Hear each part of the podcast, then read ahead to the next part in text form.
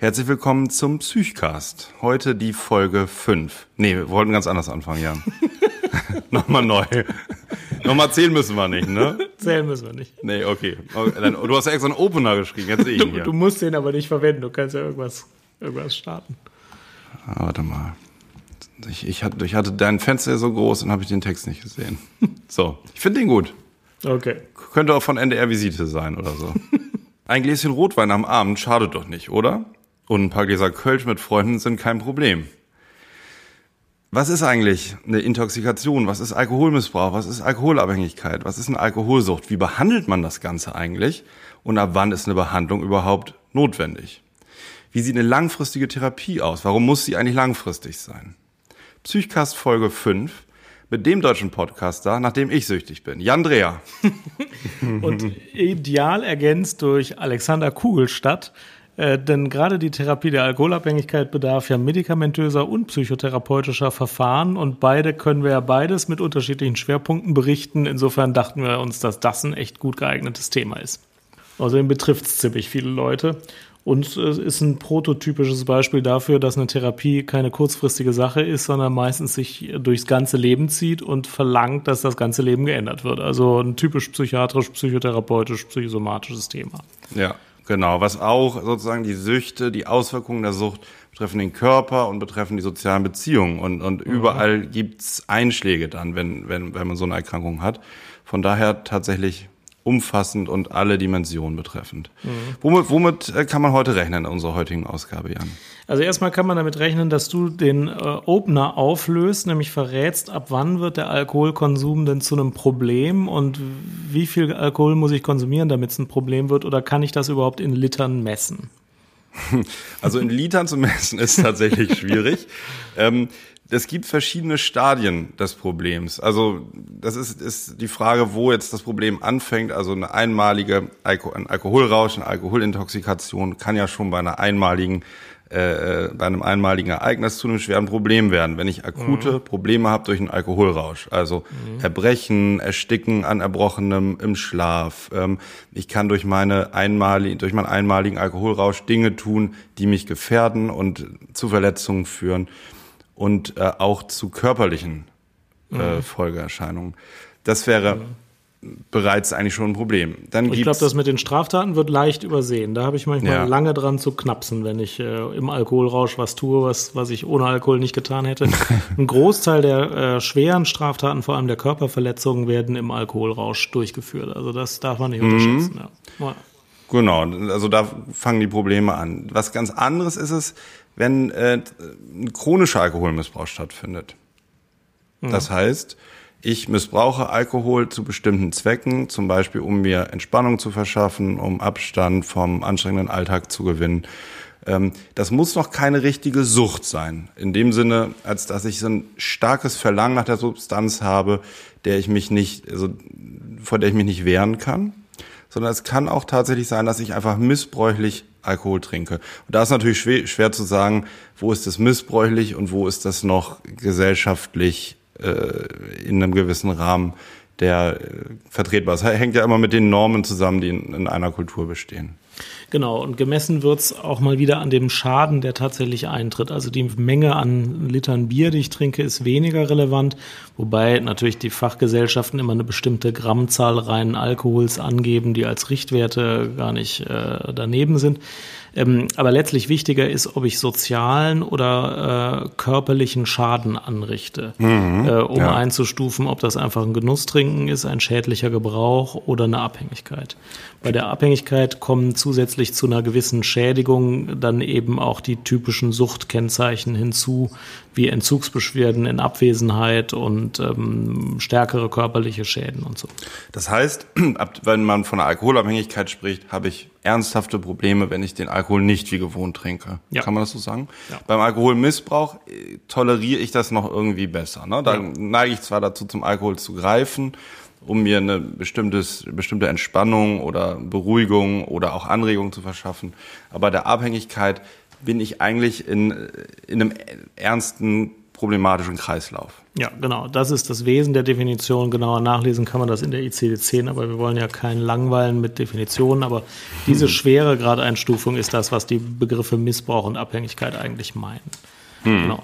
In der Klinik schlagen überwiegend natürlich Leute auf mit einer Alkoholabhängigkeit, die also morgens schon trinken, Entzugsbeschwerden haben, wenn sie nicht morgens schon trinken schon Leberschäden aufweisen, ähm, schon Gerinnungsstörungen häufig haben ähm, und äh, im Laufe einer Entzugsbehandlung äh, körperlich ausgeprägte Beschwerden entwickeln, wie Schwitzen, äh, äh schneller Herzschlag, starkes mhm. Verlangen, st starke psychische Änderung und die meistens auch schon eine soziale Einschränkung haben. Also der Arbeitsplatz ist schon gefährdet oder gar schon verloren, die Beziehung ist schon gefährdet oder schon äh, aufgrund des Alkohols beendet und andere mhm. Lebensbereiche sind auch beeinträchtigt. Die findet man in der Klinik natürlich häufiger. Aber ähm, in der modernen Suchtklinik kann man auch Leute mit einer Alkoholmissbrauchssymptomatik, die noch rechtzeitig kommen, ähm, auch behandeln, ohne dass schon alles den Bach runtergegangen ist. Das geht natürlich auch. Und wann hat man eine Alkoholsucht?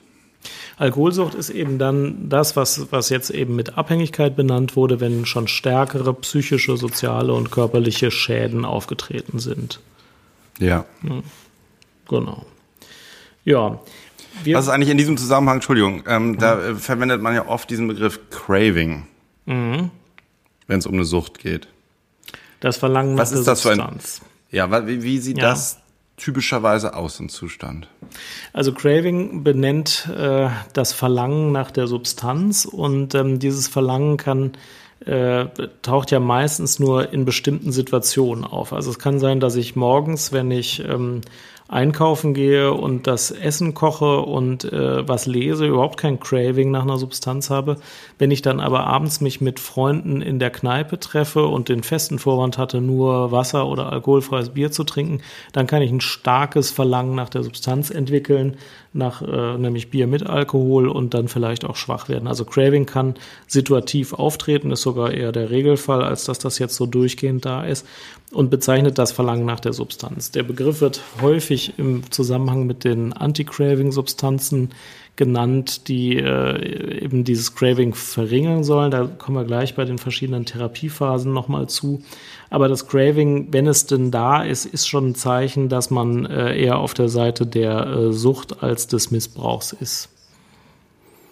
Warum ist Alkohol eigentlich erlaubt? Warum kann man das im Supermarkt kaufen und andere Substanzen, die vielleicht gar nicht für so viele Erkrankte, so viele äh, Todesopfer auch verantwortlich sind, nicht?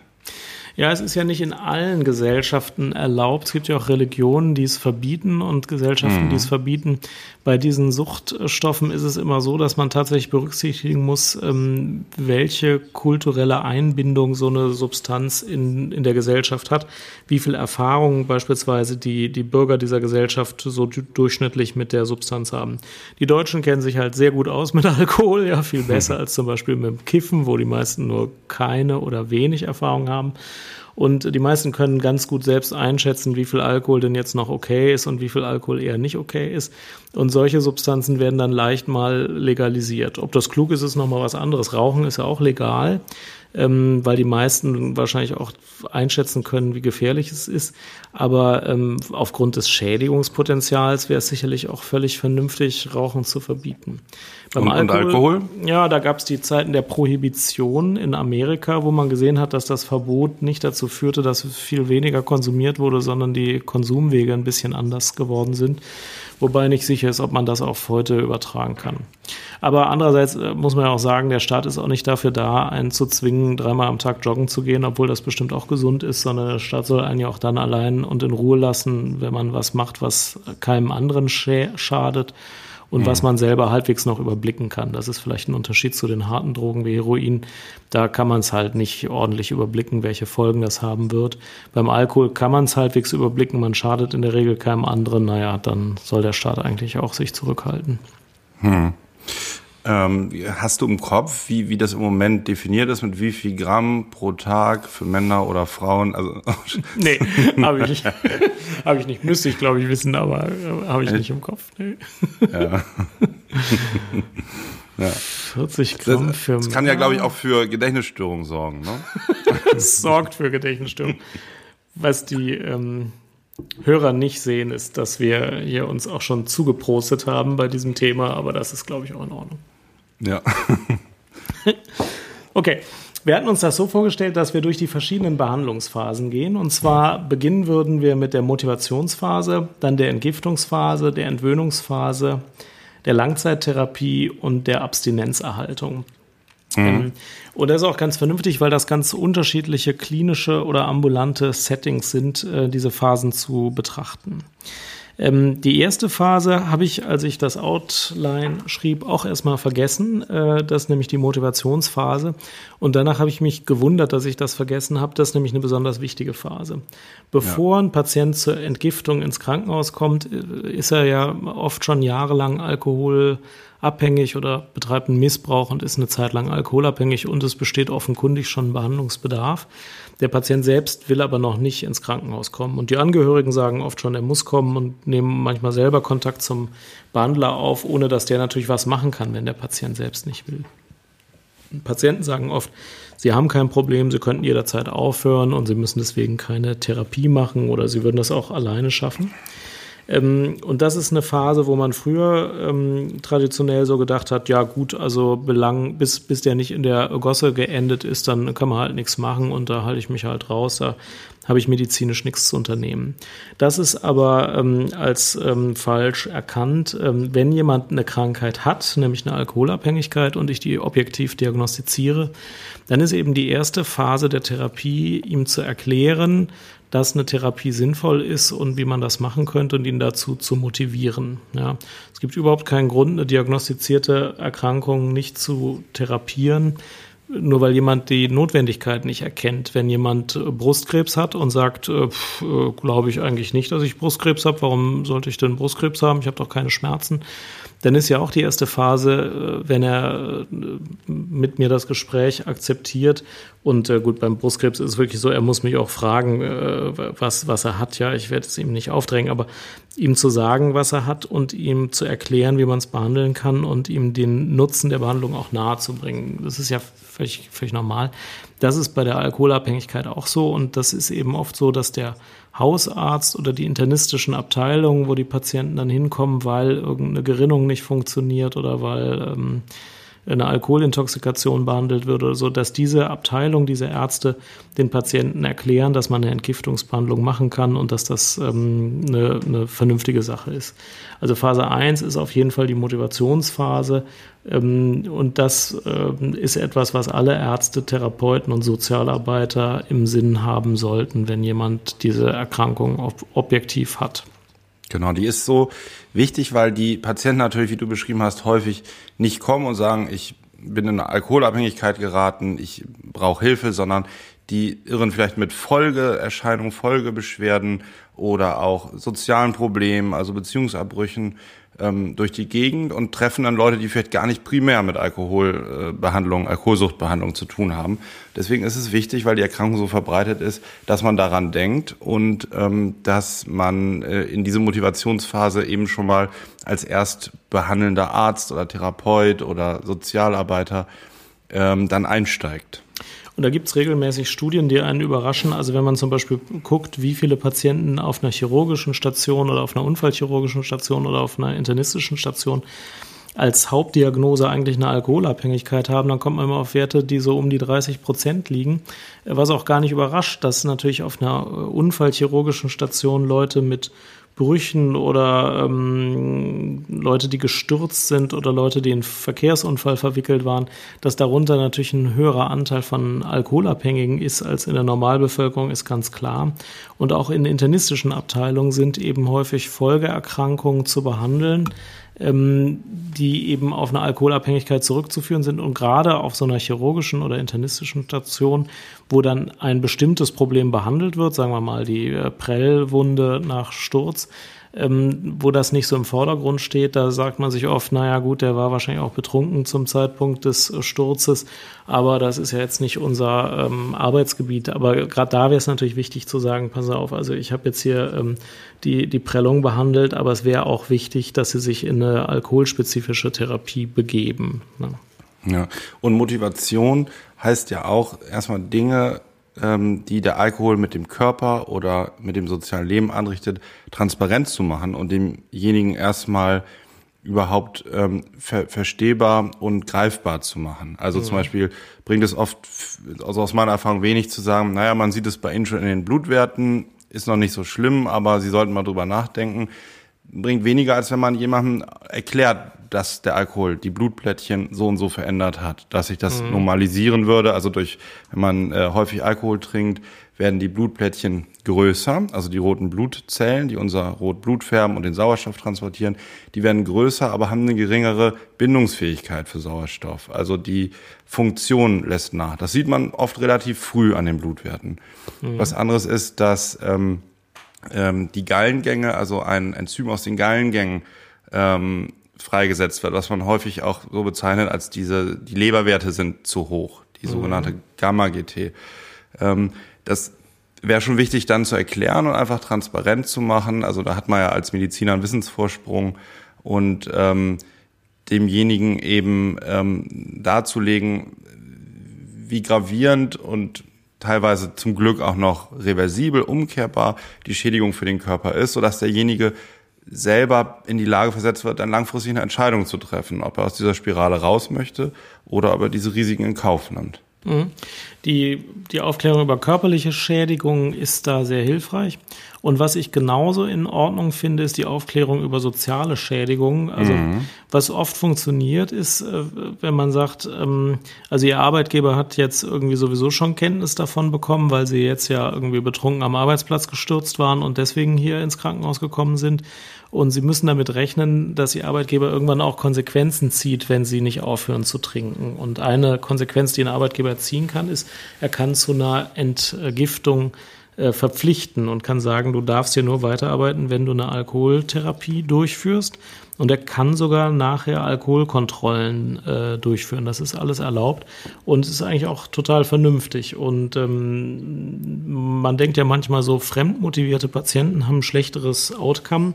Das muss aber nicht der Fall sein. Wenn jemand von seinem Arbeitgeber den Auftrag bekommen hat, äh, geh in eine Entzugsbehandlung, ähm, und er macht die Entzugsbehandlung, dann äh, kann er sehr wohl sehr viel davon profitieren. Das ist überhaupt keine schlechte Sache. Mhm. Ja. Genau, das ist die Motivationsphase. Die zweite Phase ist die Entgiftungsphase. Ähm, das ist also die Zeit, wo die tatsächlichen Entzugsbeschwerden äh, behandelt werden. Normalerweise wird die Entgiftung in Deutschland äh, in Krankenhäusern durchgeführt. In ein paar anderen Ländern, in Holland, glaube ich, wird das auch recht häufig ambulant durchgeführt. Ähm, aber bei uns in Deutschland wird das meistens, zumindest die schweren Formen der Alkoholabhängigkeit, stationär durchgeführt. Leichtere Formen werden auch in Deutschland ambulant durchgeführt, aber unter einem ganz bestimmten medikamentösen Regime. Da gehe ich gleich nochmal kurz drauf ein. Normalerweise wird es stationär durchgeführt und normalerweise sieht das so aus, dass die ähm, größeren psychiatrischen Kliniken ähm, Suchtsprechstunden haben, wo man sich auf eine Warteliste setzen muss und äh, dann wird man so nach ähm, wenigen Tagen bis zwei, drei Wochen äh, einbestellt auf eine Station, meistens eine spezialisierte Alkoholentzugsstation, wo dann eine Behandlung so über sechs bis 21 Tage durchgeführt wird, je nach Kultur des Krankenhauses. In den internistischen Abteilungen werden diese Behandlungen meistens nur so über drei Tage durchgeführt und sind eher so Kurzentgiftungen. In den psychiatrischen Kliniken meistens sieben bis 21 Tage. Ähm, es gibt einen Unterschied zwischen der ähm, normalen äh, Entgiftung und der qualifizierten Entzugsbehandlung. In der qualifizierten Entzugsbehandlung hat man in der Regel drei Wochen und man hat noch ein paar Zusatztherapien. Also die, die, der körperliche Entzug, der dauert ja nur wirklich drei bis fünf Tage, sagen wir mal maximal fünf bis sieben Tage. Danach sind die körperlichen Entzugsbeschwerden nach Alkoholabhängigkeit eigentlich im Wesentlichen abgeklungen. Und wenn man aber 21 Tage insgesamt behandelt, dann hat man Zeit mit einem Sozialarbeiter ähm, zu klären, welche Probleme hat der Patient vielleicht sonst noch. Man kann über Selbsthilfegruppen informieren, man kann äh, über Langzeittherapien informieren und äh, man kann begleitende Erkrankungen behandeln und vielleicht auch schon eine Langzeittherapie beantragen. Ähm, deswegen ist der qualifizierte Entzug eigentlich die sinnvollste Behandlung, weil sie am weitesten in die Zukunft greift. Dafür muss aber die Klinik bestimmte Kriterien erfüllen und das muss eben in der Klinik so etabliert sein. Äh, die Behandlung wird in Deutschland in den ersten fünf Tagen immer medikamentös unterstützt oder in den ersten fünf bis sieben Tagen, wenn eben eine ähm, äh, Entzugssymptomatik vorliegt. Und man kann da verschiedene Medikamente geben, die die Entzugsbeschwerden lindern. Früher am allerhäufigsten und ich glaube jetzt in Deutschland immer noch am häufigsten ist die Gabe von Distraneurin, dass man gut dosieren kann, dass man auch in einer hohen Dosis geben kann und mit dem man Entzugsbeschwerden fast immer gut unter Kontrolle bringt. Äh, in dem Sinne, dass Schwitzen, äh, beschleunigter Herzschlag nachlassen, dass die Gefahr, einen Krampfanfall zu bekommen, niedrig ist ähm, und dass auch die Gefahr, ein Delir zu entwickeln, deutlich niedriger ist. Ähm, man kann auch Benzodiazepine geben. In Amerika beispielsweise werden Entzugsbehandlungen überwiegend mit äh, Tavor, also Lorazepam, durchgeführt. In Deutschland gibt es auch einige Krankenhäuser, die, die die Behandlung mit Diazepam durchführen. Oder was das ist das Klassische, was man so immer als Valium kennt, wenn man hört genau. Valium abhängig. Das ist so die, der klassische Markenname von dem Diazepam. Genau, richtig. Ja. ja. In Deutschland wird oft das Benzodiazepin Rivotril verwendet, ist auch gut geeignet. Letztlich mhm. ist äh, völlig wurscht, welche dieser Substanzen man gibt. Ähm, sie alle führen dazu, dass die Wahrscheinlichkeit, einen Krampfanfall oder ein Delir zu entwickeln, reduziert ist und äh, die Symptomatik wird gemildert, sodass es leichter zu durchstehen ist, die Zeit. Es gibt eine medikamentöse Möglichkeit, die ich ganz gut finde, weil sie keine ähm, selber suchterzeugenden Stoffe verwendet. Also sowohl Distraneurin als auch Benzodiazepine sind ja an sich auch ähm, abhängigkeitsauslösende äh, Substanzen.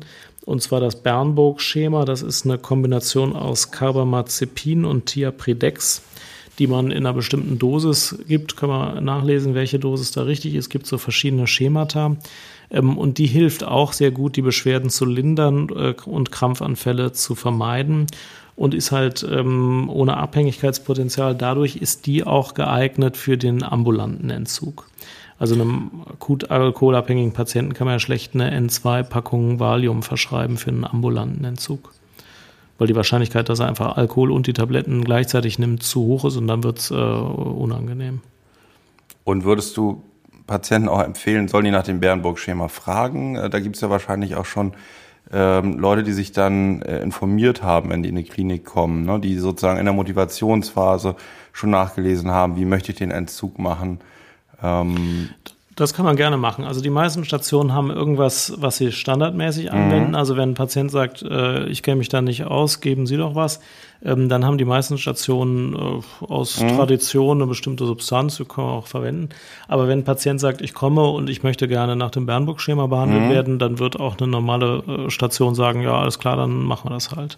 Mhm. Ähm, ich glaube, dass die alle ähnlich gut sind und äh, alle ähnlich nebenwirkungsreich. Klar, es gibt einzelne Substanzen, die bestimmte Kontraindikationen haben. Das ist jetzt was für die Ärzte ja. auf solchen Stationen. Distraneurin kann man nicht geben, wenn jemand eine bestimmte Lungenerkrankung hat und so. Welche? Aber wenn, also Distraneurin führt zu einer erhöhten Verschleimung der Lunge, vor allem wenn man es ah, intravenös ja. gibt, aber auch ähm, wenn man es äh, in Tabletten oder Kapselform gibt in einer zu hohen Dosis oder in einer sehr hohen Dosis. Deswegen sind bestimmte Formen von Asthma oder so nicht besonders mhm. geeignet.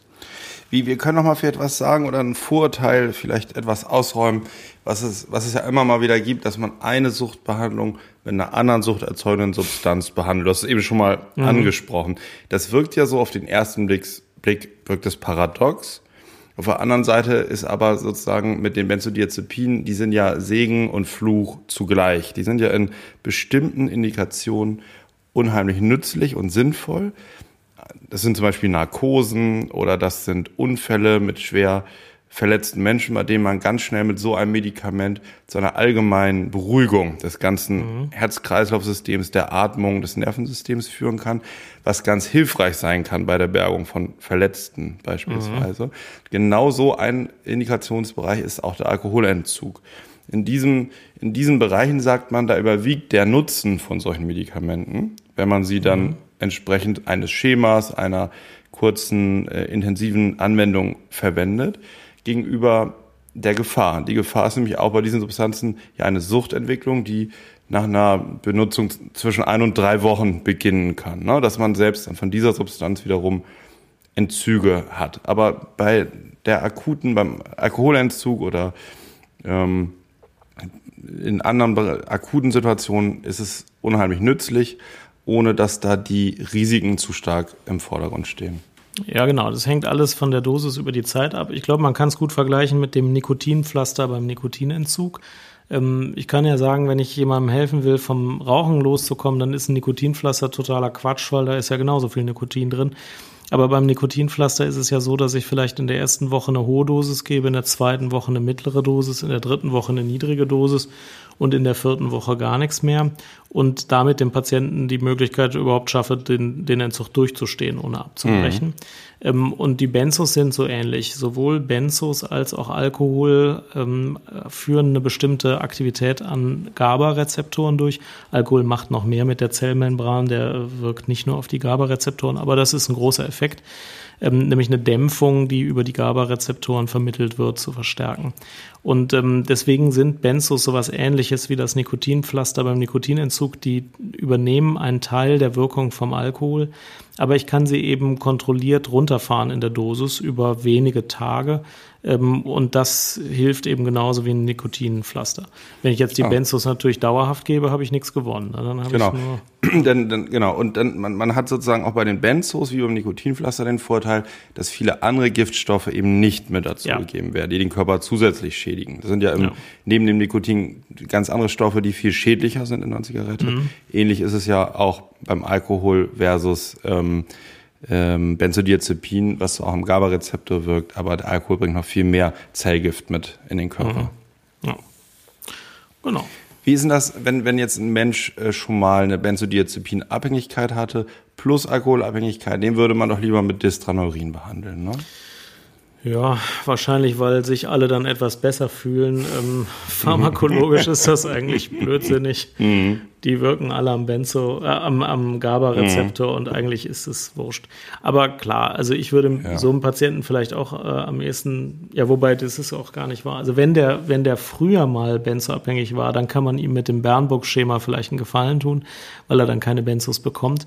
Wenn er gegenwärtig auch Benzos konsumiert, und es gibt ja viele Patienten, die Alkohol und Benzos gleichzeitig konsumieren, dann nimmt man in der Regel Diazepam, weil sonst der Entzug irgendwie zu heftig ist und damit eben besser gelindert gelindert werden kann. Aber wenn einer früher benzoabhängig war, es jetzt nicht ist, jetzt nur alkoholabhängig ist, dann ist das Bernburg-Schema vielleicht das angenehmste. Ja. Mhm. ja. Ich überlege gerade so, es, es, gibt doch den ähm, Podcast Methodisch Inkorrekt. Ja, den, du den? den hattest du so mir empfohlen und ich habe ihn noch nicht gehört. Worum geht es da nochmal? Das sind so zwei Physiker, die machen, machen ja. im Podcast Experimente. Ah, und ja. da, da fiel mir jetzt gerade ein, ob man irgendwas mal probieren könnte mit dem Alkohol. Also ob wir, wenn wir das jetzt geplant hätten, ne, also ich fünf Flaschen Bier trinken würden, dann die Alkoholkonzentration pro Stunde messen würden, wie die sich verhält oder so, wäre das natürlich eine sehr lange Folge geworden. ja, stimmt. Aber irgendwie, was du so erzählt hast, so lädt irgendwie äh, zum Experimentieren ein. Ja. Okay. Sollen wir zur Dritte dritten Phase gehen? Der, also die, Entwöhnung die Entwöhnung, also der Teil, der sich an die Entgiftungsphase anschließt, ähm, wenn also der Körper jetzt im Wesentlichen zur Ruhe gekommen ist, meistens nach fünf bis sieben Tagen Therapie, der Patient jetzt nicht mehr ernsthaft unter körperlichen Beschwerden leidet, leidet ähm, dann gibt es eine Phase, in der man viel, ähm, viel Gutes bewerkstelligen kann. Also auf diesen Stationen, wo qualifizierte Entwöhnung gemacht wird, äh, stellen sich in der Regel die Selbsthilfegruppen auf der Station vor. Also das ist dann oft so, montagsabends kommen die anonymen Alkoholiker und stellen ihre Gruppe vor, dienstags kommt der Kreuzbund und mittwochs kommt die äh, dritte äh, Gruppe sodass die Patienten Leute kennenlernen, die diese Gruppe machen und äh, erzählt bekommen, was das nutzt. Denn es ist statistisch bewiesen, dass von allen Therapien in der Alkoholentgiftung die kontinuierliche Teilnahme an einer Selbsthilfegruppe die beste rückfallprophylaktische Wirkung hat. Ähm, und das finde ich wichtig. Äh, also da braucht man jetzt überhaupt keinen Arzt oder Therapeuten für, da muss man einfach andere Betroffene treffen und mit denen besprechen, erstens, dass man das Problem hat und zweitens, was denen geholfen hat, ähm, das Problem im Griff zu halten. Ist auch überhaupt kein Wunder, dass das besonders gut hilft, aber man muss das ähm, oder also vielen, vielen Leuten hilft es halt sehr, wenn sie Menschen kennenlernen, die in dieser Gruppe sind. Das erhöht die Wahrscheinlichkeit, dass die Patienten nachher in diese Gruppen gehen, deutlich. Das ist eine Sache, die man machen kann im Qualifiz oder die alle im qualifizierten Entzug machen. Ne? Das zweite ist, ähm, Langzeittherapien zu besprechen, also wie das geht, wie das finanziert wird, welche Möglichkeiten es da gibt und das möglicherweise zu beantragen. Denn die helfen schon sehr. Also manche Patienten kommen mit einer Entgiftung aus und bleiben dann lange abstinent, aber manche Patienten profitieren eben auch von der Langzeittherapie und ähm, da kann man in den ersten fünf Tagen noch nicht so gut drüber reden, wenn der körperliche Entzug im Vordergrund steht. Ähm, und was eben ganz praktisch ganz häufig wichtig ist, ist, die Leute mit einer Alkoholabhängigkeit, die ins Krankenhaus kommen, haben oft begleitende körperliche, aber auch begleitende soziale Probleme. Da steht vielleicht schon eine Wohnungskündigung irgendwie im Raum und äh, der Arbeitsplatz ist gefährdet. Und sehr häufig ist es so, dass der Sozialarbeiter in diesen wenigen Tagen äh, zwischen Tag 7 und Tag 21 die Patienten informieren kann, was es jetzt für Möglichkeiten gibt, äh, vielleicht einzelne dieser ähm, Probleme anzugehen oder zu lindern. Ähm, vielleicht kann man dadurch die Wohnung oder den Arbeitsplatz äh, retten, der sonst verloren gewesen wäre. Und sowas spielt natürlich ganz unabhängig von der Alkoholentzugsbehandlung eine wesentliche Rolle, aber es erhöht auch die Wahrscheinlichkeit, irgendwann abstinent zu bleiben. Und das sind alles Sachen, die man während dieser qualifizierten Entwöhnung macht. Und die Patienten berichten auch immer, dass das Gespräch mit den anderen Betroffenen, äh, die dann auf der Station mitbehandelt werden, ihnen sehr geholfen hat zu erkennen, wie viel von dem, was im Moment äh, für sie problematisch ist, eben auf den Alkohol zurückzuführen ist, weil die anderen genau die gleichen Probleme haben. Mhm. Was ja ein häufiges Element in der Gruppentherapie ist. Ne? Mhm. Ja. Genau, das ist die qualifizierte Entwöhnung. Mhm. Noch du hast, ja, du, du, du, hast ins Skript noch geschrieben, ähm, mit Behandlung anderer Krankheiten. Meinst du damit Folgeerkrankungen oder ähm, Erkrankungen, die zusätzlich bestehen oder auch äh, möglicherweise psychische Erkrankungen, die den Boden für eine, für eine ja. Abhängigkeit oder eine Sucht mit bereitet haben. Also sowohl psychische als auch körperliche Krankheiten sind sehr häufig. Also viele Patienten mit einer Alkoholabhängigkeit haben auch eine Angsterkrankung. Mhm. Einige haben eine Depression. Da kann man dann gemäß dem Henne-Ei-Paradoxon nicht genau herausfinden, ist das ja. jetzt die Ursache der Alkoholabhängigkeit oder ist es eine Folge. Aber man kann jedenfalls sagen, dass sich beides gegenseitig verstärkt. Ähm, und es ist natürlich wichtig, wenn man das diagnostiziert, einen Therapieplan zu erstellen, der beides enthält. Also wenn eine erkennbare Angststörung da ist, dann ist es sinnvoll, auch eine Therapie der Angststörung mit einzuleiten, mit Psychotherapie, Pharmakotherapie und allem, was dazugehört, Gruppentherapie. Ähm, also psychische Erkrankungen gehören, also sind schon oft dabei. Die kann man in der Zeit dann diagnostizieren und die Behandlung ähm, schon mal planen. Und körperliche Krank Erkrankungen sind natürlich oft als Folgeerkrankungen da, also sagen wir mal eine Gerinnungsstörung oder eine, eine Leberfunktionsstörung oder ähm, Geschwüre an den Beinen oder andere Hauterkrankungen sind häufig bei Patienten mit einer Alkoholabhängigkeit.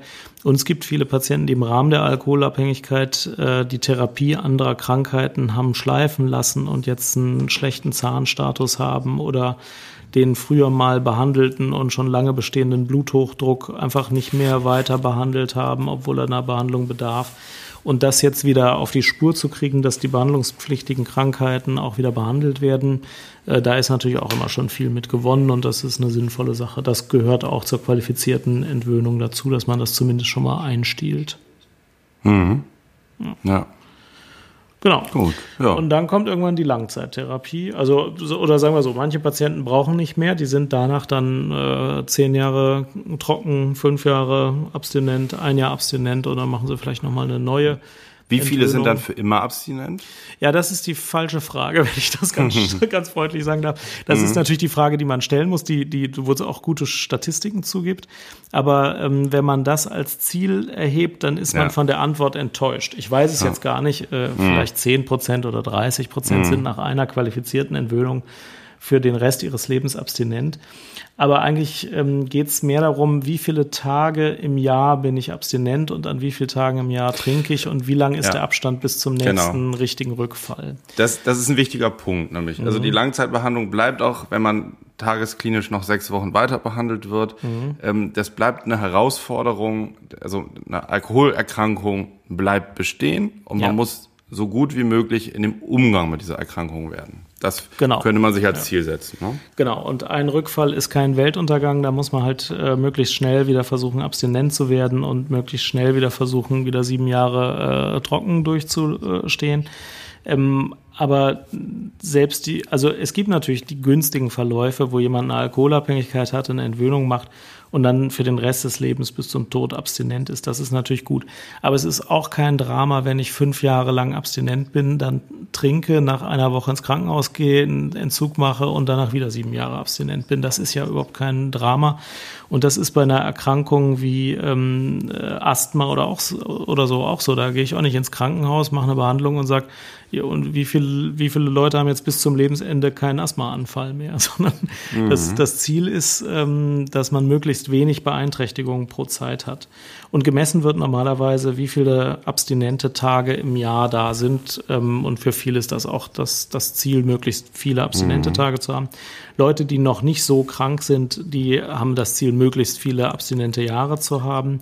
Aber die Krankheit als lebenslange Krankheit zu begreifen, wenn sie einmal eine bestimmte Schwere hat, ist schon das richtige Konzept. Ähm, die anonymen Alkoholiker treffen sich ja und nicht umsonst ist eine dieser zehn Regeln, die die haben, dass jede Sitzung damit begonnen wird, äh, dass man sagt, äh, ich bin Heinz und ich bin Alkoholiker. Mhm. und das sagt man auch nach 17 ja. Jahren Abstinenz. Ja, ja da ja. sagt man nicht, ich bin trockener Alkoholiker oder mhm. ich bin äh, seit 17 Jahren clean, sondern man sagt, ich bin Alkoholiker. Und dann mhm. kann man sagen, und übrigens seit 17 Jahren clean oder trocken. Mhm. Das ist ja mhm. auch schön. Ja. Genau, also ähm, das ist das Ziel. Ich weiß selber die Zahlen gar nicht so. Ähm, das ist das ist wichtig, dass man also für, für sich selber keine Augenwischerei betreibt, ne? weil das ist eine mhm. Gefahr. Und in der aktiven Suchtphase ist das ja ein ganz großes Symptom, das Verheimlichen, Vertuschen. Ja. ist ja gar nicht so viel, Flaschen häufig wegbringen, ähm, mhm. das sozusagen gegenüber Mitmenschen, äh, Umgebung bis hin zur Nachbarschaft alles im Geheimen zu machen, um, mhm. um genau dieses äh, diese dysfunktionale Verhalten eben aufrechterhalten zu können, weil es ja äh, äh, temporär eben für einen angenehmeren Zustand sorgt als den äh, Entzugszustand. Mhm. Ja, ja, genau. Ja. Ähm, genau, so. Und also jetzt gibt es da relativ viele Patienten, die letztlich doch von einer Langzeittherapie profitieren. Und eine Langzeittherapie ist ja ein merkwürdiges Konstrukt. Also früher gab es die nur stationär und sie dauerten meistens ähm, drei bis sechs Monate, was schon echt äh, wirklich viel ist. Ja. Hat man so lange im Krankenhaus? Ja, drei, ja. drei bis sechs Monate. Okay. Ja, genau. Welche, in, in welchem Jahrzehnt war das? Ja, das gibt's heute auch noch. Ne? Also es ist, glaube ich, immer noch das häufigste Modell. Also inzwischen gibt's auch ganztägig ambulante, wie das heißt, oder tagesklinische Rehas. Ähm, und es gibt auch ähm, zunehmend häufig Rehas oder Langzeittherapien, die mhm. auf ähm, sechs Wochen angelegt sind. Ähm, und es gibt mehr so mit zwei und drei Monaten. Aber es gibt auch noch die gute alte äh, vier bis sechs Monate Therapie. In der Opiatentgiftung noch häufiger. Aber ähm, auch bei der Alkoholbehandlung oder in der Alkohollangzeittherapie gibt es das auch nicht so selten, finde ich. Mhm. Ähm, was, schon, was schon irgendwie schräg ist, weil man ja aus seinem ganz normalen Leben rausgerissen wird und sehr lange draußen ist. Ich wundere mich eigentlich, dass nicht viel öfter ambulante ähm, Langzeittherapien durchgeführt werden, was es auch gibt. Ne? Da komme ich halt montags bis freitags von 9 bis 16 Uhr in eine Behandlung lebe aber weiter zu Hause mit meiner Familie in meiner Wohnung und bin viel näher an meinem normalen Leben dran. Gibt's mhm. auch, ist aber nicht das häufigste Modell. Das vollstationäre Modell ist immer noch das häufigste. Ja, ja. Und der Trick an der Langzeittherapie ist, dass das äh, natürlich im Wesentlichen ein psychotherapeutisches Verfahren ist. Da spielen Medikamente ja eigentlich keine große Rolle. Ähm, und der, das Entscheidende, was in der Langzeittherapie vermittelt wird, ist, dass man tatsächlich sein, sein Leben grundlegend ändern muss. Und zwar eigentlich in allen Bereichen. Die Freunde, die man hat, die alkoholabhängig sind, äh, die Art, den Tag zu gestalten, der Umgang mit Konflikten recht häufig, äh, die Einstellung zur Arbeit, all das ist durch den Alkohol ja in einen ungesunden Bereich verschoben. Und äh, wenn man nicht alle Bereiche wieder in richtige, in, in, zum, zum Gesunden hin verschiebt, dann hat man eine hohe Gefahr, wieder rückfällig zu werden. Man muss schon sein Leben relativ grundlegend ändern, um nach jahrelanger Alkoholabhängigkeit äh, dauerhaft abstinent zu bleiben. Ähm, und das thematisiert die Langzeittherapie. Und ähm, auch hier ist es sehr hilfreich, die vielen anderen kennenzulernen, die unter ähnlichen Problemen zu leiden haben und sich genau zu überlegen, in welchen Bereichen habe ich mich durch den Alkohol wie geändert und wie muss ich mich wieder erneut äh, ändern oder wieder zurückändern, äh, um vom Alkohol lassen zu können. Ja.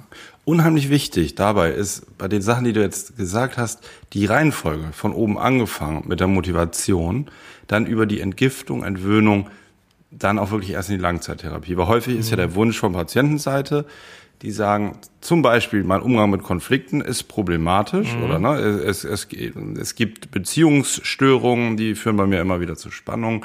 Der Alkohol ist jetzt nur dazugekommen, damit habe ich mich selber mhm. reguliert. Ich möchte jetzt aber an, an meinen Beziehungen arbeiten. Und mhm. ähm, das ist ein wichtiger Punkt, dann zu sagen, dass das möglich ist, aber leider erst in der Reihenfolge Entgiftung, Entwöhnung, äh, beziehungsweise eher sogar erst Motivation so aufzubauen, dass das langfristig durchgehalten werden kann dann die Entgiftung und Entwöhnung, weil andersrum funktioniert es nicht. Der Grund ist, dass der Alkohol so stark ähm, die Versuchung herbeiführt, ihn wieder zu wählen, um genau von diesen belastenden Konflikten, Beziehungsgestaltung, wie auch immer, sich wieder in den Alkohol zurückzuziehen, also zu flüchten und wieder diesen kurzfristigen Effekt zu nutzen, den der Alkohol ja hat. Mhm. Möglicherweise wurde ja, wenn das also in, in, diesem Beispiel so ist, dass belastende Beziehungen die Alkoholerkrankung geführt haben, ähm, dann war das ja auch damals die Flucht, der Rückzug aus dem aus der Realität in eine äh, Welt, die, die von Rauschmitteln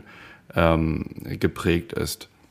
Und dafür der Weg dann nur raus, wenn die, der, der Wunsch von der Substanz weg zu sein groß genug ist und die Überzeugung groß genug ist und man tatsächlich ähm, von dieser Substanz entwöhnt ist. Mhm. Ja, sonst würde, würde jegliche Aufarbeitung der zugrunde liegenden Probleme so einen inneren Druck und Spannung ähm, äh, herbeiführen, dass eben dann der Griff zum Alkohol wieder da wäre. Ja, ja, ist völlig richtig. Genau. Das muss man halt auch erklären, weil natürlich der verständliche Wunsch nach einer schnelleren Bearbeitung auch zugrunde liegender Muster oder so gewünscht sind häufig. Deswegen wollte ich es nochmal ja, ja, genau, weil es mit dem Selbstbild auch leichter vereinbar ist, sich zu sagen, mhm. ja, ich habe Beziehungsprobleme und deswegen trinke ich, als äh, ich bin alkoholabhängig und deswegen habe ich auch Beziehungsprobleme. Mhm. ähm, ja. Und auch da ja. ist wieder das Henne-Ei-Thema, das ist auch wurscht, man hat halt beides und man muss halt gucken, wo man am schnellsten äh, ansetzen kann und was verbessern kann und das stellt ja nicht äh, in Abrede, dass man das andere Problem auch hat. Ähm, mhm. Und man muss halt beides angehen. Ne? Aber man kann nicht ja. sagen, ja, also wenn ich genügend Psychotherapie mache, dann, dann löst sich das Alkoholproblem schon von selbst. Genau. Es ist schon eine Krankheit mit einem hohen Fluch äh, und es ist nicht so leicht davon loszukommen und es löst sich in der Regel eben nicht von selbst. Selbst wenn sich die Probleme wie auch immer äh, angehen lassen, es löst sich halt häufig nicht von selbst. Ja. Ja, und die Erkrankung ist multifaktoriell. Sie, also sie hat viele Ursachen, die häufig gemischt auftreten. Also einfach mhm. biologische Veranlagungen, mhm. die man schon angeboren hat in den mhm. Genen. Das können, kann der sozioökonomische Status sein, ne? wenn ich, wenn ich Langzeit arbeitslos bin, kein Geld zur Verfügung habe, mhm. unter Kränkungen, unter Zurückweisung der Umwelt leide also soziale Probleme mhm. und ähm, es, es kann innere äh, Gründe haben vom, vom Denken, also von, von der inneren Konfliktwelt, äh, wie, wie ich über die ähm, über meine Umwelt nachdenke und ähm, äh, ja, also intrapsychisch nennt man das, ne? Also mhm. äh, ähm, können die Ursachen sein, also von meinen den bisherigen Lebenserfahrungen, die ich so mitbringe, auch ausgelöst. Und ähm, da kann man nicht äh, bei jedem jetzt unterscheiden, oder besser gesagt, kann man bei keinem unterscheiden, ähm, was ja jetzt das Führende ist, warum der Mensch süchtig geworden ist. Mhm. Das ist wie beim, wie beim Herzinfarkt. Ne? Das kann einfach Veranlagung sein, wenn das in der mhm. Familie, sagt man so, ist. Es kann durchs Rauchen kommen, das wäre sozusagen eine Verhaltensbeeinflussung. Es kann begünstigt sein durch eine starke Ausschüttung von Stresshormonen. Da kommt also vieles zusammen. Und es ist auch müßig jetzt zu überlegen, ne, ob das jetzt an der Partnerschaft, die ja so anstrengend ist, lag, oder ob das die, die äh, Gene irgendwo aus der Familie sind, sondern man muss gucken, wie man selber mit diesem Gesamtkomplex, mit dem Gesamtproblem am besten fertig wird. Ja, genau. Okay. Ja, und letzte Phase, die Abstinenzerhaltung, die geht dann lebenslang. Und wir haben es schon angesprochen, ähm, wenn man nur eine Therapieoption wählen dürfte, dann sollte man auf jeden Fall Selbsthilfegruppen wählen oder eine Selbsthilfegruppe, zu der man regelmäßig geht. Manche Patienten gehen am Anfang täglich zu einer Selbsthilfegruppe und grasen mhm. dann also sieben verschiedene in ihrer Stadt ab. Ähm, häufig geht man ein bis zweimal zur Selbsthilfegruppe und man hat in fast allen Selbsthilfegruppen auch einen Paten, an den man sich wenden kann, wenn man zum Beispiel zum Alkohol gegriffen hat oder kurz davor ist ähm, sodass das nichts ist, was nur dienstags von 17 bis 19 Uhr wirkt, sondern der Pate steht einem auch sonst zur Verfügung. Man knüpft da ja eh Kontakte, die man mhm. natürlich auch so anrufen kann. Aber mindestens einmal pro Woche zu einer Selbsthilfegruppe zu gehen und das über sehr, sehr lange Zeit ist auf jeden Fall das, was total sinnvoll ist. Man kann auch Psychotherapie machen, insbesondere wenn man äh, noch außer der Alkoholkrankheit äh, noch andere Probleme hat, die nun wirklich äh, früher stark dazu geführt haben, den Alkohol auch ähm, häufiger zu verwenden, dann ist das natürlich sinnvoll. Wenn man eine andere Krankheit hat, die an sich eine Indikation für Psychotherapie äh, ist, dann ist auch sinnvoll. Die Krankenkassen äh, sperren sich gerne mal, wenn man nur eine Alkoholabhängigkeit diagnostiziert, Psychotherapie zu bewilligen ähm, obwohl das natürlich Schwachsinn ist, weil das ist ja auch eine schwere Krankheit und äh, gerade Verhaltenstherapie kann sehr geeignet sein, diese Krankheit zu behandeln, aber gut, ist halt so. Ja. Positiv zu beleuchten ist in dem Zusammenhang, dass ja sogar für die ähm, für das Gutachtensystem, also Psychotherapien, wenn sie beantragt werden für Patienten, geht das ja über einen, Mediz äh, über einen medizinischen Dienst der Kassen zu einem Gutachter, mhm. der dann außer dem Arzt, der die Therapie durchführt, nochmal, ähm, nachdem der Arzt zusammengeschrieben hat, worum es gehen soll, welche Erkrankungen vorliegen, wie behandelt werden soll, ähm, ein Gutachten abgibt nach der Psychotherapierichtlinie und sagt ja, diese äh, äh Psychotherapie soll von der Krankenkasse bezahlt werden und diese vielleicht nicht. Mhm. So.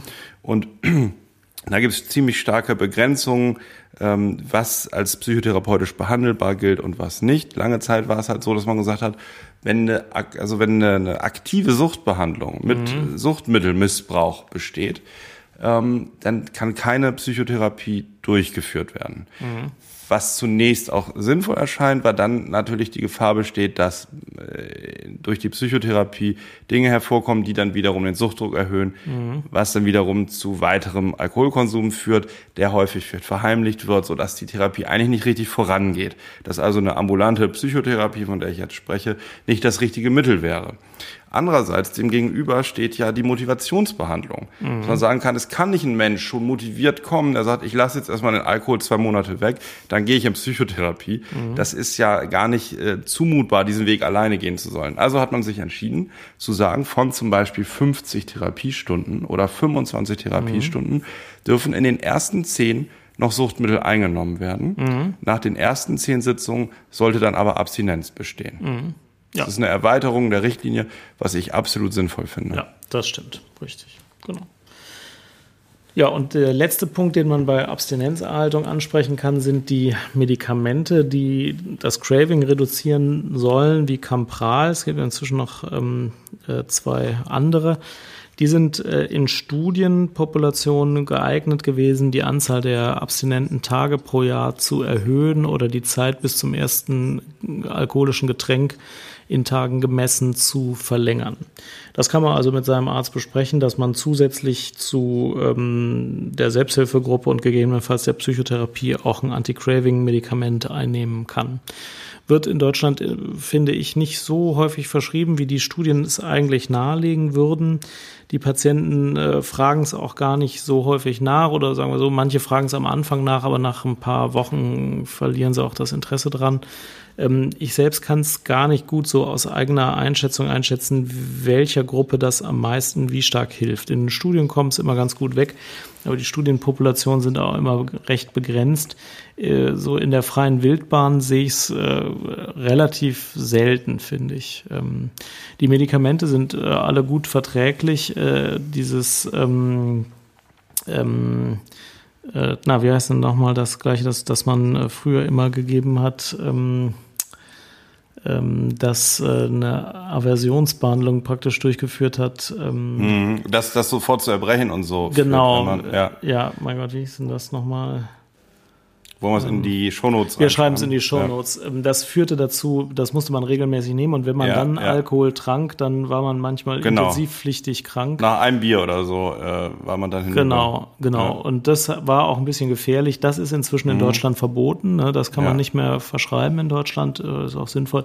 Die, die es jetzt gibt, die sind eigentlich nebenwirkungsarm und helfen einfach, das Craving zu reduzieren, jedenfalls manchen. Das kann man schon ausprobieren. Ja. Ja. Was ist denn dein äh, ultimativer... Antabus hieß das. Antabus, Antabus genau. genau. Ja. ja. Ich habe es Antabus immer genannt. Ja. Weiß ich nicht, was da richtig ist. Ant, aber Antabus von Abusus vielleicht. Ne? Wahrscheinlich, ja. Antabus, ah ja. Hm. Abusus ist ja das lateinische Wort für. Missbrauch. Ja, genau. Oder? Ja, ja. Missbrauch, ja. Genau. ähm, wie ist denn das eigentlich ähm, beim einmaligen Alkoholrausch? Ne? Es liegt jetzt keine mhm. Alkoholerkrankung vor, aber es wird einmalig, es ist ja häufig bei Jugendlichen über diese sogenannte Durstschranke getrunken, mhm. so dass man dann ohne Bremse Alkohol zu sich nimmt, was ja häufig zum sogenannten Filmriss führt mhm. und zu einem starken Intoxikationssyndrom mit Erbrechen, mhm. Herz-Kreislauf-Beschwerden, äh, äh Denkstörung und eben dem berühmten Kater oder dann mhm. sogar einen sehr schlimmen, ähm, wie, wie nennt man das eigentlich auf schlau, diesen, diesen Alkoholkater? Heißt es Entzugssyndrom oder? Nee. Nee, nee nicht. Weiß ich auch nicht, wüsste ich auch gern. Gibt's schreiben, schreiben, wir auch, schreiben wir auch in die Show Notes. Ja, wenn es gibt. ja, ähm, was ist der ultimatives Rezept eigentlich dagegen? Gegen den Kater? Ja. Also ich persönlich glaube, dass nichts hilft. Äh, Echt? Ja.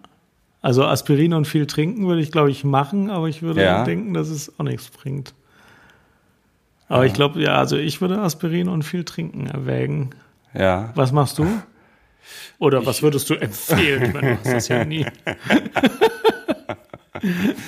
ja, Im Studium habe ich manchmal tatsächlich ähm, ähm, eine Mischung aus verschiedenen Tabletten genommen. Also, also nichts Schlimmes, aber Pantozol, ähm, was, ja. was die Magensäure ein bisschen drosselt. Ja. Das war mir immer sehr unangenehm ja. den nächsten Tag. Und Womax kann man einfach frei verkäuflich in der Apotheke ah, bekommen gegen mhm. Übelkeit. Mhm. Dazu zwei Tabletten Paracetamol. ne? ja. Wenn man im Haus hat, noch eine, eine kleine Dosis Beta-Blocker. okay, so, ne? Beta-Blocker. Also das Herz-Kreislauf-System ein bisschen beruhigt wird. So. Mhm. Und dann empfehle ich eigentlich ähm, einen leichten schwarzen Tee ja. zu trinken und dass man dann wartet, bis man richtig Hunger bekommt und dann eine dicke Portion Gyros mit Tzatziki und Pommes. das hilft immer.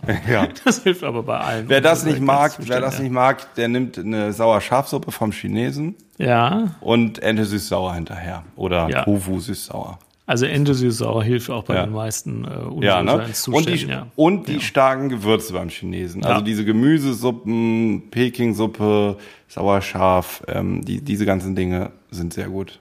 Also Peking-Suppe habe ich sowieso lange Zeit äh, regelmäßig konsumiert, es hilft auch sehr. Also Peking-Suppe kann man ja. immer regelmäßig einnehmen, ja. Genau. Ähm, genau, das, das wollte ich dich fragen, okay. Und ähm, ich, also früher, als ich jugendlich war, wurde mir häufig von einer bestimmten, also von einem, das weiß gar nicht, das war in so einer, einer Jugendgruppe, der Jugendgruppenleiter immer uns Angst gemacht vom Alkohol. Er sagte, wenn man einmal diese Durstschranke durchbricht, wenn man einmal so viel trinkt, dass da irgendwie ein, ein normaler Schutzmechanismus aussetzt, kann man sozusagen über Nacht zum alkoholkranken Menschen werden. Hast du von solchen Fällen mal gehört? Nee. Also ich glaube, dass. Mhm. Oder ist das ein, ist das so ein Ammenmärchen? Ich glaube, es ist ein Ammenmärchen. Also ich glaube, dass die meisten Jugendlichen ja so drei bis fünfmal äh, sich Alkohol intoxizieren, äh, mindestens, um rauszufinden, wie viel sie vertragen und dann mhm. auch rausfinden, wie viel sie halt nicht mehr vertragen und es dann nachlassen. Und davon wird man jetzt auch nicht süchtig, glaube ich. Das, ähm, das äh, übersteht mhm. man und dann hat man was gelernt. Ähm, das ist jetzt, glaube ich, nicht wie beim Kokain oder wie beim Heroin. Ja. Wenn man da drei bis fünf Einheiten genommen hat, dann hat man wahrscheinlich wirklich ein Suchtproblem, auch wenn man das selber noch gar nicht auf der Spur hat, dass das so schnell entsteht. Das glaube ich beim Alkohol nicht so. Beim Alkohol ist, glaube ich, viel gefährlicher ähm, als diese dreimal an drei verschiedenen Partys im Abstand von zwei Monaten durchgeführten Alkoholintoxikation. Da ist viel gefährlicher, wenn man sich angewöhnt, jeden Mittag schon mal das erste Glas Wein zu trinken und abends noch nochmal äh, zwei Gläser Wein zu trinken, was dann in drei, vier Gläser Wein äh, übergeht und dann äh, bin ich viel, viel schneller an der Alkoholabhängigkeit, die ich nicht hab kommen sehen, als wenn ich äh, bei drei Geburtstagsfeten mich mal besaufe und äh, jeweils mhm. mitkriege, mhm. ja, das war jetzt aber auch zu viel. Glaube ja. ich. Was sollte ich tun, wenn ich mitbekomme, dass jemand in meinem Umfeld eigentlich zu viel Alkohol trinkt? Also die, die beste Freundin, der Nachbar, der Chef, äh, äh, der Kollege, der Hausarzt. Ja, als Arzt ist es ja relativ Nee, als, als, als Nachbar meine ich, als Privatperson. Als Nachbar, ja. Ja, es gibt ja immer wieder Menschen, die auch ins Krankenhaus kommen und sagen, ich mache das jetzt für XYZ. Die haben gesagt, denen würde es besser gehen, wenn ich mich behandeln lasse. Was ja häufig darauf schließen lässt, dass Leute auch sehr motiviert werden innerhalb von Familien oder innerhalb privater Beziehungen. Mhm. Also ähm. ich glaube, da ist ganz allgemein menschlich äh, sinnvoll, äh, taktvoll, aber sehr klar zu sagen, dass es der eigenen Einschätzung nach zu viel ist. Also dafür sind ja Freunde da, einen mhm. auf Gefahren hinzuweisen und auch Gefahren, die ich jetzt nicht so im Sichtfeld habe, weil ich sie vielleicht auch aktiv aus dem Sichtfeld schiebe. Wenn meine Freunde mir immer wieder sagen, also aus meiner Sicht trinkst du zu viel, äh, dann werde ich zwar äh, als erstes mal reflexartig sagen, nee, überhaupt nicht, äh, das ist mhm. gar nicht zu viel. Aber wenn ich es dreimal gehört habe, dann werde ich mir, glaube ich, mal mhm. im stillen Kämmerlein überlegen, warum die das eigentlich alle sagen. Ja, und ja. Das, das alleine kann oft den Konsum ja schon reduzieren. Ja? Also wenn ja. ich noch nicht total abhängig bin, könnte es ja sein, dass ich mir sage, nee, komm, also diesen Monat trinke ich jetzt mal nichts mehr und dann merke ich plötzlich, dass mir das sehr schwer fällt und dann mhm. denke ich mir, oh, die haben recht gehabt, jetzt trinke ich mal wirklich nichts mehr. Ähm, und äh, also sowas klar anzusprechen, finde ich, ist schon sehr hilfreich. Das sollte man, äh, das ist man einem Freund eigentlich auch schuldig, mhm. das anzusprechen. Das nicht anzusprechen, würde man sich nachher viel mehr vorwerfen, glaube mhm. ich. Ja, das finde ich, finde ich nochmal ein ganz, ganz schönes Statement.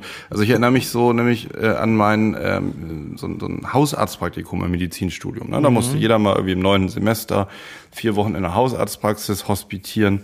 Und ich bin dann mit diesem Hausarzt einmal die Woche die, die Hausbesuche abgefahren, im Altenheim und bei so ein paar Privatwohnungen.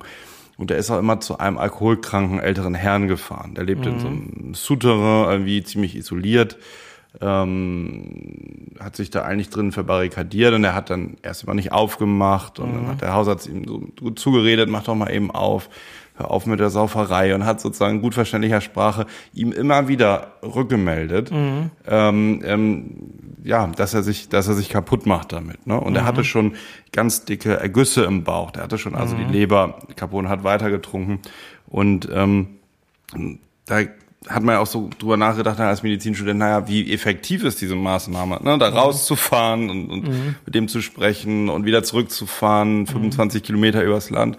Aber ich glaube, das ist eben, ähm, wenn wir, also da kommen wir in so einen Bereich, wenn man ethisch-moralisch denkt, ähm, sollte man auch da, wie du jetzt gesagt hast, nicht jemanden aufgeben, also beim Freund nicht und beim Patienten jetzt, für diesen Hausarzt auch nicht, sondern immer versuchen, zumindest zurückzumelden, so was du machst, bringt dich ins Grab. Genau. Ja. Da gibt es auch Studien zu, dass beim Allgemeinarzt zweiminütige Interventionen, die eigentlich nur sagen, du trinkst zu viel und du hast bereits Schädigungen, hör auf, mhm. es gibt einen Weg, mehr nicht, ähm, die, dass die sehr wirksam sind. Ja. Das soll man einfach immer wieder machen. Und da muss ich kein Hausarzt für sein, das kann ich auch so sehen. Genau. Ja, ja, genau. Mhm. Ja, genau. Okay. Also klare Worte. Klare Worte, ja, wie in meinem genau. Leben, sind am hilfreichsten. Mhm. Ich möchte zum, Abs ich möchte zum Abschluss dieses Themas noch einmal kurz eine Lanze brechen für die Suchtmedizin. Ja. Äh, die hat nämlich manchmal so dieses äh, Stigma, ja, oh Gott, äh, die kommen dann süchtig dahin und dann gehen die letzten Drehtür, raus. Drehtürbehandlung. Ja. Ne? Und das ist überhaupt nicht so. Also man kann ja. in der Suchtmedizin total viel erreichen. Da kommen eben ähm, oft junge Leute, die kurz davor sind, äh, vieles vom Leben zu verlieren, die man mit einer Intervention von wenigen Tagen im Krankenhaus schon mal wieder an einen ganz anderen Punkt äh, begleiten kann, als wo sie herkamen. Und viele schaffen es einfach doch dann erstmal wieder loszukommen von der Suchtsubstanz. Äh, und äh, gut, manchmal muss man Leute eben zwei oder dreimal behandeln und danach sieht's aber wirklich viel besser aus und man hat total viel gewonnen. Viel besser sind die Erfolgsquoten in der Onkologie, in der äh, Pulmonologie oder in der Kardiologie meistens auch nicht. Ähm, und auch in der Psychiatrie. Äh, ich meine, es ist ja nicht so, dass man jetzt, wenn man einen Patienten mit einer Depression oder einer Psychose hat, dass man den einmal anguckt, äh, eine Tablette verschreibt und dann ist er für den Rest seines Lebens geheilt. Das ist sowieso nie das Ziel. Ähm, und das ist einfach in der Suchtmedizin das Gleiche. Ähm, ich, und diejenigen, die Suchtmedizin machen, finden das grundsätzlich auch, dass das ein sehr fruchtbares äh, Feld ist, wo man viel Gutes tun kann und was auch viel Spaß macht. Also ich wollte das nochmal sagen, Suchtmedizin, mhm. super Sache. Ja, und ich, ich höre auch, also äh, ich habe auch also auf einer gemischten Station gearbeitet mit psychosomatischen und Suchtpatienten. Mhm. Und ähm, auch die Kollegin, die da größtenteils direkt zuständig war, ist auch da immer sehr begeistert, weil das ja auch, sind ja sehr, ähm, also so sagen wir mal, schwer Suchtkranken, die in die Klinik kommen, sind ja oft sehr liebevolle und ähm, wertschätzende Patienten, ne? Mhm. die die Behandlung dann auch sehr dankbar annehmen, weil es äh, der letzte Strohhalm ist, wenn sie sich dazu entschieden haben, ähm, ja, mit dem man schön zusammenarbeiten kann. Mhm. Ja. ja. Genau. Okay. Gut. Was gibt es sonst noch Neues? Ansonsten gibt es nur noch Neues, äh, dass ich berichten soll, was ich Neues erlebt habe in den letzten Tagen. Und da kann ich was berichten. Äh, wir haben nämlich in unserer Familie gestern den Kindercheftag durchgeführt.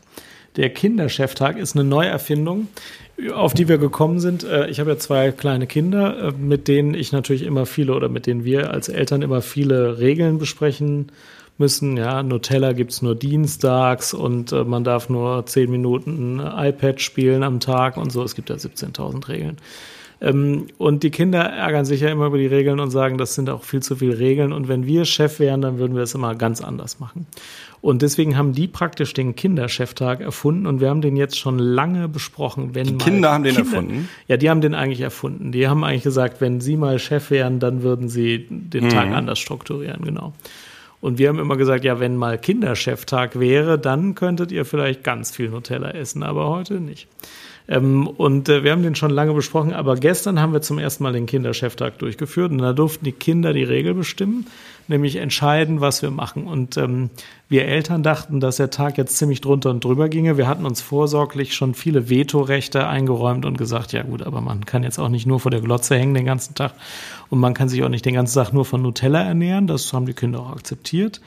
Ähm, aber er lief dann ziemlich unproblematisch. Natürlich fing der mit einem Nutella-Frühstück an und natürlich wurde auch Pizza gegessen mittags.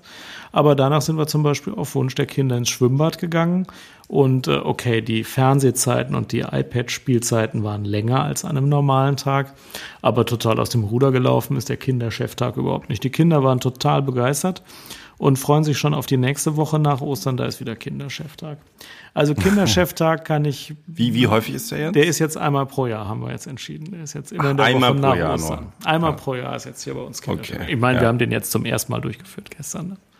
Das hat ja. Herbert Grönemeyer aber schon lange vorher gesagt. Gib den Kindern das Kommando. Ja, recht hat er gehabt. Ja. Wie immer. Herbert Grönemeyer. Genau. Alexander. Es hat wie immer großen Spaß gemacht, mit dir zu sprechen. Ich hoffe, den Zuschauern, äh, den Zuhörern hat es auch Spaß gemacht ja. zuzuhören. Und sie haben vielleicht was gelernt. Und ähm, dann würde ich sagen, verabschieden wir uns bis zum nächsten Mal. Vielen Dank. Bis zum nächsten Mal. Tschüss. Tschüss.